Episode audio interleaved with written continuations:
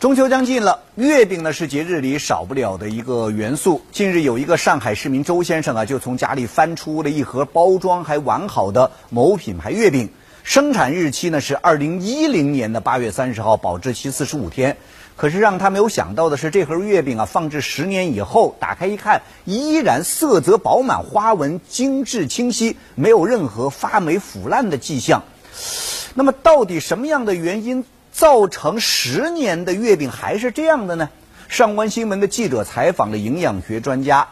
专家分析说啊，月饼呢是一种高糖食品，高糖食品有高渗透压，会把自由水变成不能被微生物利用的结合水，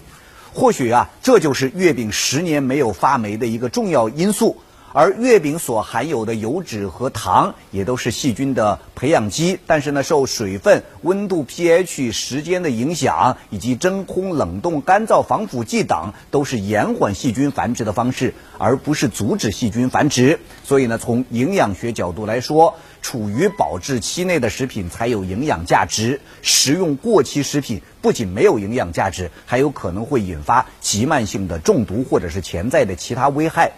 所以，鉴于这个月饼啊，现在已经放了十年了，虽然表面上看起来还不错，油脂呢，但是早已经是酸败了，碳水化合物呢也都分解了。所以，这样的古董月饼，即使看起来好像没坏，但是依然是不能再食用的。